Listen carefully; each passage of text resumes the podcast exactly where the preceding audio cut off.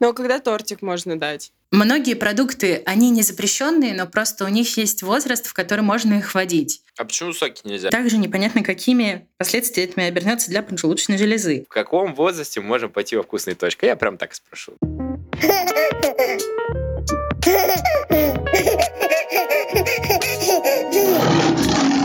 Всем привет! Вы слушаете подкаст «Как приручить льва». И с вами его ведущие Марина Свобода и Степан Максимов. Десять месяцев назад у нас родился сын Лев, и это искренний подкаст о родительстве. Важное объявление в начале выпуска. Теперь вы можете заказать новые бодики на Wildberries. Отшили вторую партию, сделали фотосессию. Получилось очень классно, здорово. Я надеюсь, что вам понравится. Жду вашу обратную связь. В эти бодики вложены, честно говоря, еще больше любви, еще больше стараний. Ну, правда, короче, так оно и есть, и я надеюсь, что вам понравится. Это очень крутой продукт. Лева реагирует просто потрясающе, действительно на ощупь супер ткань. И, короче, мне, мне даже самому очень сильно зашло, Леве еще больше. Так что мы ими сами теперь только в маминых, так сказать, в Марининых э, ботиках гоняем. А артикулы, ссылка будет в описании. Переходите, заказывайте, оставляйте свои отзывы, и тем самым вы поддержите наш проект. Мы будем вам очень благодарны. И вы, в свою очередь, можете поблагодарить Марину за такое потрясающее качество и вообще продукт. Сегодня у нас э, выпуск который продублирует тему прикорма. Первый раз у нас такое, что мы на одну тему записываем аж два выпуска. Так случилось, что в прошлый раз, в прошлый наш выпуск мы получили от Лены, которая как раз у нас в гостях сейчас, реакцию относительно того, что она не совсем согласна, в общем, что мы обсуждали. Я подумала, что очень круто посмотреть на, на тему прикорма с разных сторон чтобы у наших слушателей было больше информации, и каждый мог сам выбрать, какую сторону, скажем так, ему занять. Но это не совсем корректно, но в плане, чтобы вы строили свой какой-то путь в родительстве, в прикорме и так далее. Вот. Лена, представься, пожалуйста. А, всем привет, меня зовут Лена, я студентка третьего курса педиатрического факультета. Я считаю себя заинтересованной и вовлеченной студенткой, именно поэтому я написала ребятам о некоторых несовпадениях моего мнения и высказываний предыдущего выпуска подкаста на эту тему. Спасибо, что позвали меня. Думаю, мне будет очень интересно поучаствовать в вашем выпуске. Спасибо, что пришла. Итак, первый вопрос. Входит ли в обязанности педиатра консультирование здоровых детей по вопросам питания? Да, конечно, входит. В обязанности педиатра входит консультирование детей э, не только по питанию, но также и по их режиму, по взаимодействию их с родителями. А педиатр, в отличие от привычного нам взрослым терапевта, занимается профилактикой заболеваний у детей. А основ... основой профилактики, особенно в раннем возрасте, является питание. Поэтому, безусловно, педиатр и на участке, и приходя к вам домой, консультирует вас по питанию. К тому же существует такое понятие, как патронажи. Это приходы педиатра и медсестры к вам домой в первые месяцы жизни ребенка для того, чтобы ответить на все интересующие вас вопросы. Угу. И вы, получается, ну, когда вот у вас проходит обучение, у вас прям есть какой-то отдельный блок, посвященный прям питанию, да, вот всяким процессам вот этим вот современным направлениям в питании, или как это выглядит? Можешь подробнее рассказать? У нас обучение первые несколько лет в целом построено на том, чтобы изучать здоровых детей и то, как оставаться им здоровыми. Питание, безусловно, выходит на первый план. У нас есть предмет э, пропедевтика детских болезней, и на нем огромное количество времени времени мы уделяем именно питанию и вскармливанию, и прикормам, и тому, как питаться детям во взрослом возрасте, для того, чтобы не было никаких проблем. И я могу сказать точно, что каждый педиатр в студенчестве проходит очень жесткий контроль того, насколько он знает и понимает, как работает детское питание. Вот у меня недавно был экзамен по этой дисциплине, и большая часть экзамена была посвящена как раз питанию. Также у нас в университете существуют дисциплины основ формирования здоровья детей, на которые мы уже по несколькому, ну, по десятому кругу, скажем так, проходим то, как правильно кормить и вообще воспитывать детей. Даже интересно стало поучиться теперь. Очень полезная профессия у тебя. Ну, в плане, что помимо того, что она, в принципе, очень крутая, э, тебе потом самой очень будет классно и удобно быть мамой.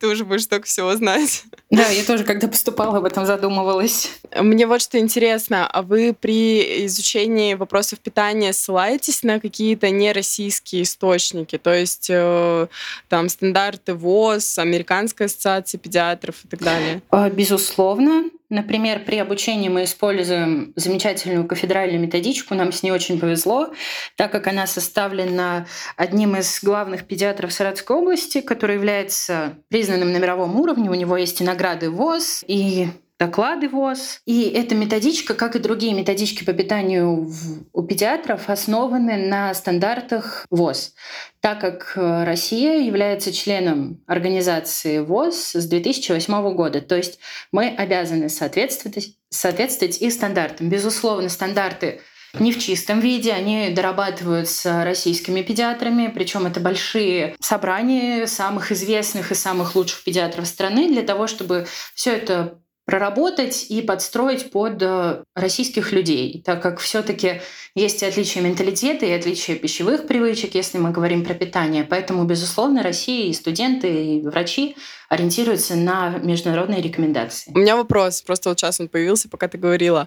А сейчас вот есть какое-то разделение при обучении на какого бы то ни было врача на доказательную и традиционную медицину? Или сейчас все учатся по доказательной медицине? Нет, такого разделения нет. Сейчас, конечно, все учатся по доказательной медицине, потому что я немного так отойду от темы, но мне кажется, это тоже важно сказать. Многие считают, что медицина в России такая зашоренная, традиционная, и это все складывается из-за встречи с врачами старшего поколения. Но сейчас университеты внедряют э, современные исследования, современные стандарты, и все абсолютно соответствует стандартам доказательной медицины. Просто насчет вот педиатров и подобного я слышал, когда читал книгу Катасонова, который сам педиатр, то вообще в чем проблема-то на самом деле большинства педиатров, я не говорю про Москву, я говорю в основном скорее про регионы, потому что все мы знаем основную проблему наших госучреждений, ну, то есть их зарплаты и так далее. И, в общем, суть в чем? Суть в том, что очень многие педиатры учатся, потом выпускаются, а потом из-за множества факторов, такие как в том числе и зарплата, они просто не видят никакой вообще вообще ничего да, дальше в своей жизни. Мотивация пропадает. Мотивация пропадает, и они перестают типа обучаться. И вот как, это не мои слова, это немножко перефразированные мной слова э, Катасонова Федора, вот, что как бы получается, ну там в медицине условно у вас там есть как, э, как э, какой-то новостной портал какой-то там, где выходит каждый день просто чуть ли там не 10 минут какие-то новые исследования и все такое. И типа э, классный крутой врач должен все это смотреть, все это изучать и так далее. Вот. А у нас, ну, то есть как будто бы все это останавливается. В общем, мне бы хотелось узнать, есть ли такой портал реально. Ну, то есть вот ты сама, ты чисто по учебникам учишься или вот где ты смотришь э, вообще какую-то информацию новую, откуда ты ее берешь? А, ну, я вначале я вначале отвечу на вопрос о педиатрах, которые перестают самообразовываться. Безусловно, такие есть, и таких достаточно много. Везде, в каждой области играет роль человеческий фактор.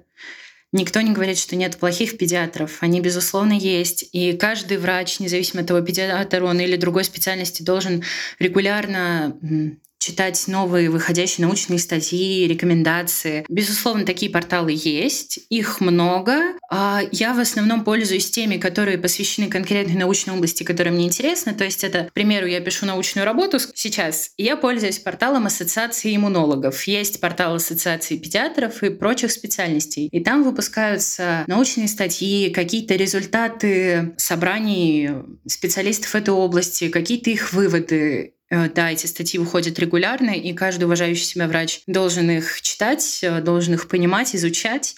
Но, безусловно, так делают далеко не все. Жаль. Офигеть. Не, на самом деле, а меня, я посочувствовала. Я думаю, это пипец какой-то вообще, столько всего читать. Ну, нет, я понимаю, что когда ты горишь своим делом, это можно вообще абсолютно про любую сферу деятельности сказать. Вообще абсолютно любой специалист по факту, чтобы быть хорошим специалистом долгое время или всю жизнь, он должен постоянно самообразовываться. Иначе ты просто ну, ничего не добьешься, в общем. Ну или будешь плохим специалистом, невостребованным. Тогда такой вопрос, почему многие, почему точнее от ВОЗ есть такая информация, что прикорм должен быть введен после 6 месяцев, а педиатры многие, вот нам встречался, например, мужчина-педиатр, кстати, который был в возрасте, и, возможно, в этом была его проблема, а, он нам говорил, что Леве нужно давать пюре уже в 4 месяца, хотя ребенок хорошо набирает и ну, как бы хорошо ест, никаких как бы проблем нет. Я знаю, что могут э, сказать э, ввести пюре при случае, если ребенок плохо набирает. Ну, пюре это я условно, допустим, там какой-то другой прикорм. Вот. Почему такое встречается? Вот как раз-таки из-за недостаточной компетентности или все-таки вот эта информация, которой сейчас многие придерживаются относительно 6 месяцев, она неверна? Вот с сроком введения прикорма очень много не то что споров, а разнящейся информации. И про врачей старшего поколения, я, как я понимаю, они исходят из информации того, что, например, в детстве наших родителей прикорм водили вообще там в три месяца, в четыре, то есть его вводили очень рано, так как э, не было возможности у матерей долго сидеть дома. Ну, в общем, нам всем понятно почему. И э, в головах многих педиатров это отложилось как правило. Сейчас э, рекомендации о том, когда вводить прикорм, разнятся от 4 до 6 месяцев, но обязательно не позже 6, так как у ребенка в этом возрасте уже вырастает потребность э, в каких-то микронутриентах, которые невозможно получить из материнского молока или из смеси. Но, как я знаю сейчас, ориентируется в основном на вес ребенка. Основной критерий ведения прикорма — это удвоение массы тела ребенка от той, с которой он родился. То есть, условно, если ребенок родился 3 500, и в 5 месяцев у него вес 7 килограмм, при этом нет никаких противопоказаний, и он здоровый, хороший ребенок, то прикорм можно вести и в 5 месяцев. Но в 4, конечно, тоже нежелательно, так как еще система не до конца именно желудочно-кишечный тракт не до конца у ребенка сформировался, не до конца созрел и не готов. Но есть такие показания, при которых вводят и в 4 месяца. Но вот самое главное правило — успеть в промежуток от 4 до 6. А уже ввести в 5 или в 6 — это не сильно большая разница. Главное ориентироваться на то, ребенок готов или нет. И не только по педиатрическим показаниям, но и по взгляду мамы, как самого близкого человека к ребенку. Ну, то есть это тоже немаловажно. Да, я помню, как мы приходили к педиатру, Леве было 5,5, и э, я говорю, она такая говорит, он прикорм у вас уже ест? Э, я говорю, ну, так, э, я говорю, только если сам в, в мою тарелку рукой залезет и банан у меня заберет. Она смеется, говорит, что не кормят тебя, самому приходится добывать. Она говорит, будьте спокойны, можете уже вводить. Он у вас как бы по весу вписывается, все. Она нам тоже сказала про окошко вот это вот до 6 месяцев, что нужно туда попасть. Ну и все, и мы спокойно вот на, начали его в 5,5 кормить, но Лева достаточно крупный. То есть он изначально, ну, в 5 месяцев он точно уже весил, ну, удвоил, короче, свой вес э, с рождения, потому что он сейчас уже весит практически 12 килограмм. Мы сегодня взвешивались. Еще, мне кажется, важно сказать, я не упомянула это, что из 4 до 6 месяцев у детей существует э, окно иммунологической толерантности, то есть, если вводить прикорм именно в это время, как нужно, тогда у ребенка не будет формироваться аллергий, не будет формироваться какой-то непереносимости на базовые продукты, которые в последующей жизни обязательно пригодятся ему, скажем так. О, ты как раз затронула тему, которую я тоже хотела обсудить. Можешь рассказать про продукты, которые запрещено вводить, то есть которые вызывают очень сильную аллергическую реакцию? Начнем с того, что молоко. Вообще даже термической обработки нельзя? А, опять же скажу, здесь мнения тоже разнятся, но исходя из моих знаний каких-то личных, я бы сказала, что да, даже в термической обработке, так как все-таки это того не стоит. Скажем так, ребенок оттуда ничего полезного не усвоят, но при этом за последствия, которые будут, мы ну, не можем точно сказать, чем, чем это обернется для ребенка в будущем. Поэтому просто не стоит. И так со многими продуктами, которые, казалось бы, можно, но вот лучше повременить. Также к продуктам запрещенным относятся любые копченые, соленые вещи, то есть никаких маринованных продуктов, никаких консервов, никаких э, колбас, э, там, сырокопченых, сыровяльных. Э, думаю, это понятно. Также нежелательно использовать какие-то специи. Нельзя использовать сахар, соль то есть добавлять его в блюдо прикорма. Многие продукты, они не запрещенные, но просто у них есть возраст, в который можно их вводить. Поэтому здесь надо ориентироваться именно на возраст. Но я думаю, всем очевидно, что нельзя вот продукты, которые я сказала, нельзя, например, тоже мед, там соки до какого-то возраста нельзя. А почему соки нельзя? Потому что в них очень много сахара, который по сути бесполезен. Соки можно. А если свежевыжатый? Они слишком агрессивны для желудочно-кишечного тракта ребенка. Соки можно в целом вводить, но желательно месяцев из 9, и то в маленьких количествах. То есть там не больше 100 мл сока в сутки. Но вот опять же, сок это такой продукт, от которого и пользы особой нет но при этом вред не до конца понятен. Еще он желудок заполняет, и ребенок может, мне кажется, начать отказываться от молока. Да, вот, тоже безусловно, да. Потому что, ну, даже с той же водой, я знаю, на ГВ, по-моему, вообще даже ну, нет необходимости в воде до года. Лен, поправь меня, если я не права. На искусственном, ну, говорят, что нужно вводить вместе с прикормом воду. При грудном вскармливании тоже вместе с прикормом надо давать воду. То есть, если ребенок получает прикорм и, ну, то есть он как-то показывает, что он хочет пить, безусловно, нельзя ему в этом отказывать.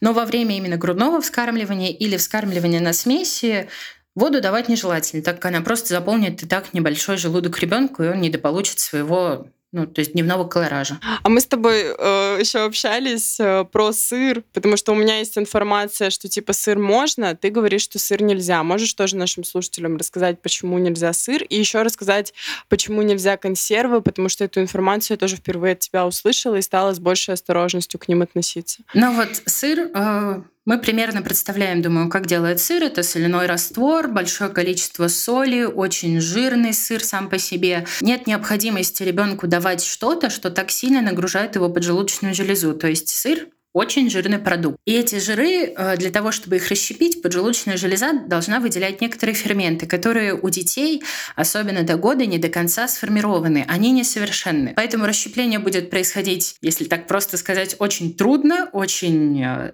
затратно для ребенка и также непонятно, какими последствиями обернется для поджелудочной железы.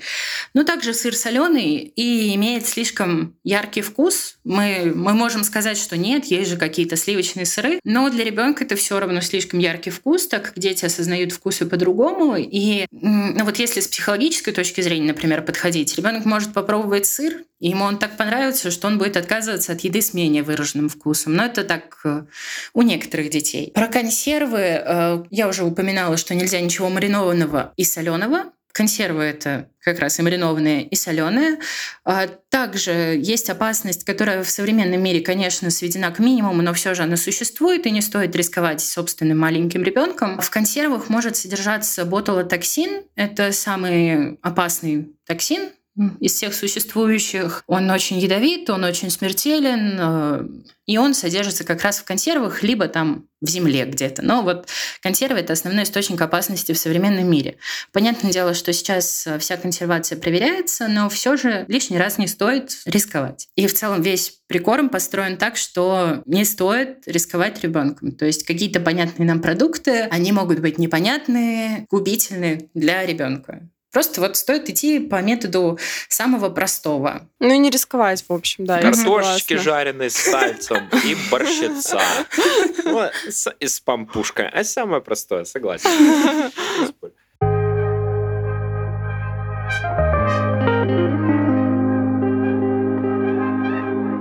Можешь рассказать, пожалуйста, сколько раз в день по месяцам ребенка кормить, ну приблизительно, и по объемам прикорма? Да, начнем, начнем с объемов прикорма.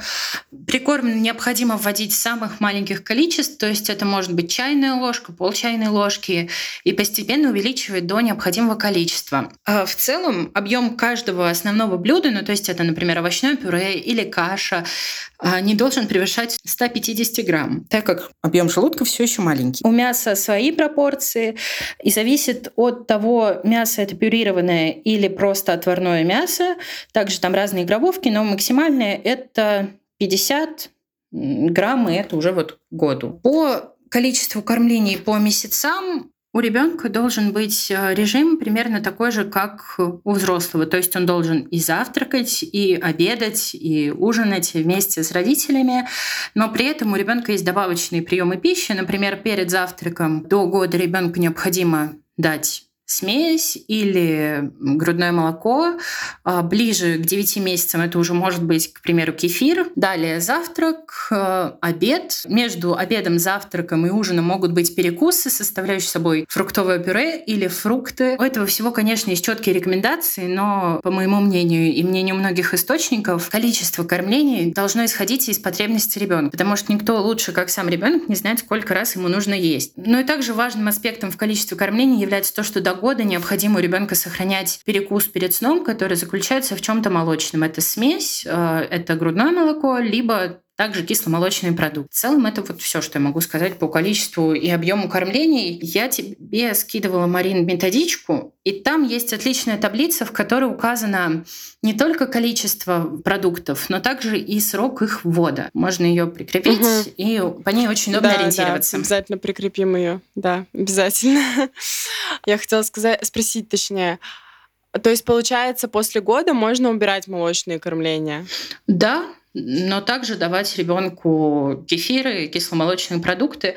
Но насчет э, убирания молочных кормлений это также все индивидуально и зависит и от желания мамы, и от состояния ребенка, потому что многие мамы, как я знаю, кормят детей там и до двух лет, но это тоже не совсем правильно. Но по рекомендациям и ВОЗ, и Минздрава России желательно после года исключать грудное молоко, смеси и оставлять вот как бы обычную еду. Да, я знаю, что многим просто так удобнее. Ну да.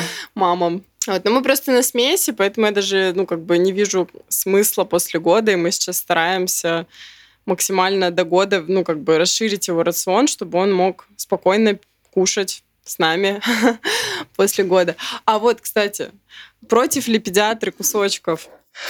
Это очень сложный вопрос. Я скажу сразу, что Минздрав э, против кусочков. Они говорят о начале прикорма с пюре, далее переходить к мелко измельченной пище и только потом к кусочкам. Но многие педиатры ориентируются на свой личный опыт и свои знания, да, ну, как бы позволяют, это неправильное слово, рекомендуют мамам начинать э, с кусочков. И я отношусь к тем педиатрам, которые за кусочки, потому что я лично ну, не понимаю, что в этом плохого. Да, ребенок усвоит немного меньше, чем он мог бы, но этого будет достаточно для такого небольшого возраста. Самое важное он усвоит.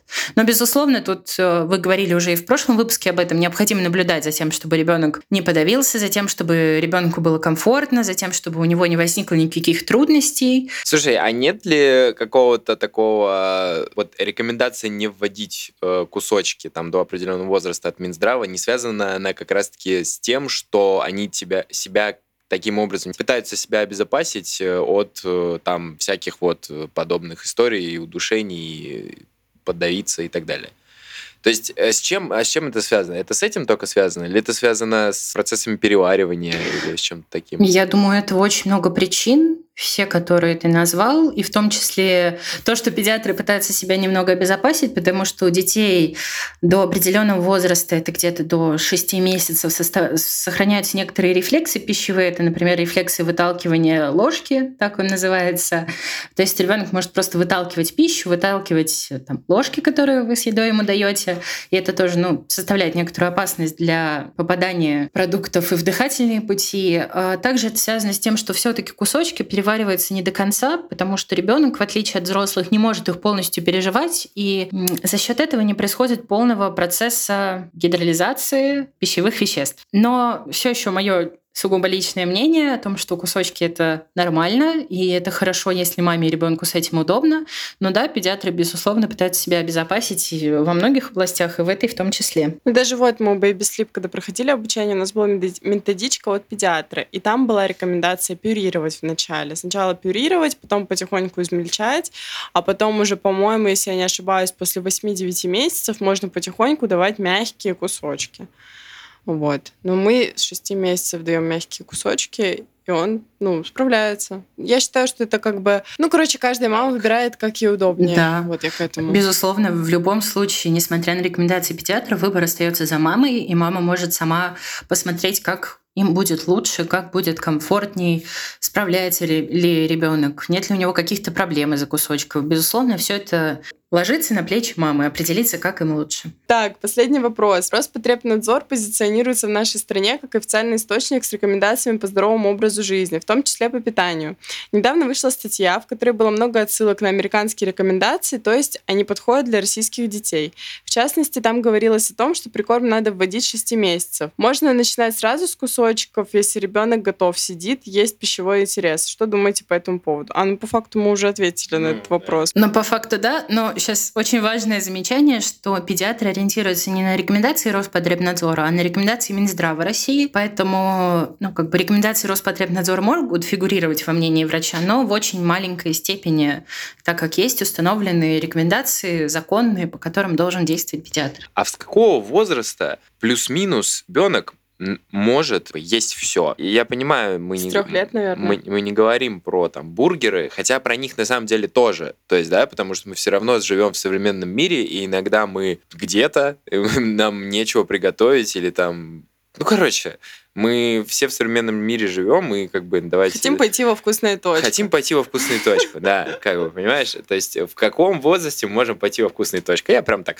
Так, ну пойти во вкусную точку желательно ни в каком возрасте, даже во взрослом. Желательно этого никогда не делать. Но большую часть, большую часть продуктов ребенок может есть с трех, ну, после трех лет.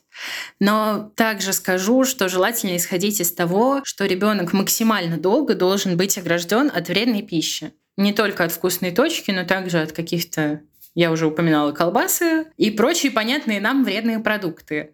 И максимально Сколько максимально родитель может себе позволить ограничивать от этого ребенка, столько и нужно.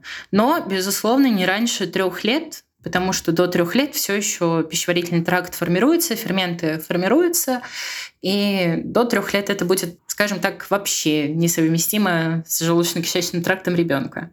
Ну, а когда тортик можно дать? Вот на какой день рождения ему можно дать кусок торта? Ну, исходя из всех рекомендаций, также после трех лет.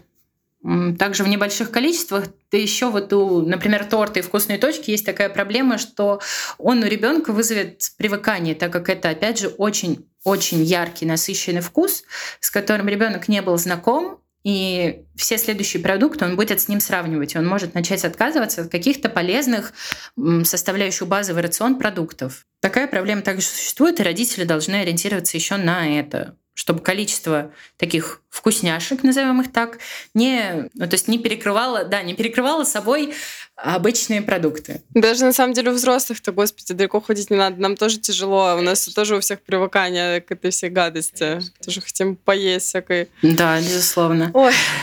Ну, я, я, я, я вот сегодня шел, я сегодня шел, я был голодный, и все, о чем я думал, это то, чтобы купить сыра, натереть э, его на макароны и залить еще сырным соусом сверху, чтобы прям вообще... Хотя, хотя по Макароны с сыром это неплохо, в принципе, для нашего возраста, не для Ну, детского. Но сырный Ну, в соус... принципе, это да. просто- Ну, да, в общем... Но, а по факту, там, и греческого салата. Я понял, что мне, в принципе, можно было греческий салат по- поесть. Да, греческий салат вкусный. Лен, ты хочешь дать какое-нибудь напутствие родителям? Единственное, можно я перед этим добавлю один факт, который я тоже очень хотела вставить. Вы решите уже Конечно, вырезать конечно, его или нет. конечно, говори. А, Был вопрос о американских рекомендациях, и я хотела немного вот о них рассказать. А, Безусловно, Россия ориентируется на ВОЗ, но при этом каждый, каждая мама, которая читает отдельно американские или рекомендации ВОЗ, должна понимать, что мы живем в другом регионе, что у взрослых, у наших другие пищевые привычки, и не стоит ребенку давать какие-то продукты, которые не характерны для вашей скажем так, полосы жизни. Ну, то есть, если вы живете в средней полосе России, там, в Москве, где-то в таких городах, не стоит давать ребенку до года какие-то экзотические продукты по типу авокадо, там, манго. Стоит кормить их, стоит кормить их базовыми овощами, которые знакомы нам давно и которые являются обычными для нашего рациона, так как у ребенка тоже такие продукты могут вызвать какие-то непереносимости, проблемы с ЖКТ, так что не стоит. Стоит вот давать там, кабачок. Вот такие вещи. Я посмеялась, потому что у нас авокадо там через каждые там три дня на завтрак идет. Поэтому мне стало смешно, я такая думаю, ой, блин. Понятно, Давай- давай спасибо, давай напутствие. Но главное напутствие э, в том, что мамы должны слушать, читать, смотреть очень много источников для того, чтобы сформировать какое-то свое мнение, потому что только мама является главным человеком в жизни ребенка и является тем, кто финально решает, что подходит, а что не подходит конкретно ее ребенку. Поэтому каждая мама, несмотря на настойчивые рекомендации педиатров, должна ориентироваться на свои и внутренние ощущения ребенка. Очень Шикарно. крутые слова вообще. Я тут э, слушаю сейчас книгу, может быть, ты знаешь, Януш Корчак, автор «Как любить ребенка» называется книга, и э, он тоже говорил подобную мысль, что, ну, там вот приводил примеры, как мама приходит к педиатру с супер тревожностью, и как бы педиатр не видит э, при обычном осмотре какую-то проблему, а мама там замечает за одно мгновение, потому что она просто знает своего ребенка. И тут дело не в том, что педиатр как-то некомпетентен, а в том, что мама все равно в контакте 24 часа в сутки, 7 дней в неделю. И поэтому, конечно, ну, нужно слушать педиатров, естественно, потому что вы на это учились, но все равно я думаю, что на себя нужно опираться в первую очередь. Безусловно. Абсолютно Благодарим тебя за визит. И вам спасибо, что позвали. спасибо. Мне было очень интересно с вами об этом поговорить. Да, было очень круто. Получился очень крутой выпуск. Да, мне тоже понравилось. Спасибо, что пришла, спасибо, что в диалоге была, а не молчала. Ну, И не просто говорила без остановки. Еще раз спасибо тебе большое. Это было очень весело и здорово, да, интересно. классно. Все, и вам спасибо всем. Пока. Пока-пока. Ну, вот такой выпуск у нас получился, друзья. Очень. А, Мы сами для себя очень много узнали, и это было интересно послушать, как бы, так сказать, и одно мнение, и другое. И было бы еще интереснее послушать какое-нибудь третье. Возможно, когда-нибудь мы к этому придем, что-нибудь подобное Знаешь, запишем. что я хочу? Я хочу выпуск с родителями вегетарианцами или веганами, которые прям считают, что ребенок тоже таким должен быть прям с рождения. И вот, вот такой хочу выпуск. О, да, интересно. Если среди вас есть такие, милости просим к нам через почту, через Телеграм, через Инстаграм. Спасибо Лене отдельно. Хотелось бы сказать, что несмотря на то, что я вообще до, честно говоря, знакомства с Леной очень странно относился к российской медицине, медицине, вот, но тем не менее мы же довольно часто, ну ладно, может не сильно часто, но в общем мы общались вживую, и Лена рассказывала про свое обучение, и даже только по тому факту, как она рассказывает, и то, что она рассказывает, с какими глазами, говорит о человеке, что ну, типа, блин, она супер погружена в процесс и очень э, интересуется. И, ну, то есть, вот смотришь на нее и точно понимаешь, что, как бы, ну, не, хорошие врачи есть, и все вообще хорошо. Просто дело в людях, как и везде. Да, мне даже нечего добавить. Ну, за исключением того, что я хочу сказать, что да, Лена действительно очень погружена в свою профессию, и это вдохновляет и впечатляет, потому что я, например, человек, который бы никогда не пошел учиться в медицинский, я не понимаю этих людей, мне кажется, это такая нудятина просто. И я восхищаюсь, когда у людей горит глаза, горят глаза э, в такой сфере, которая для меня очень кажется скучной и сложной. Вот. Спасибо всем, что дослушали этот выпуск до конца. Надеемся, вы кайфанули от прослушивания так же, как мы от создания. Пока-пока. Пока-пока.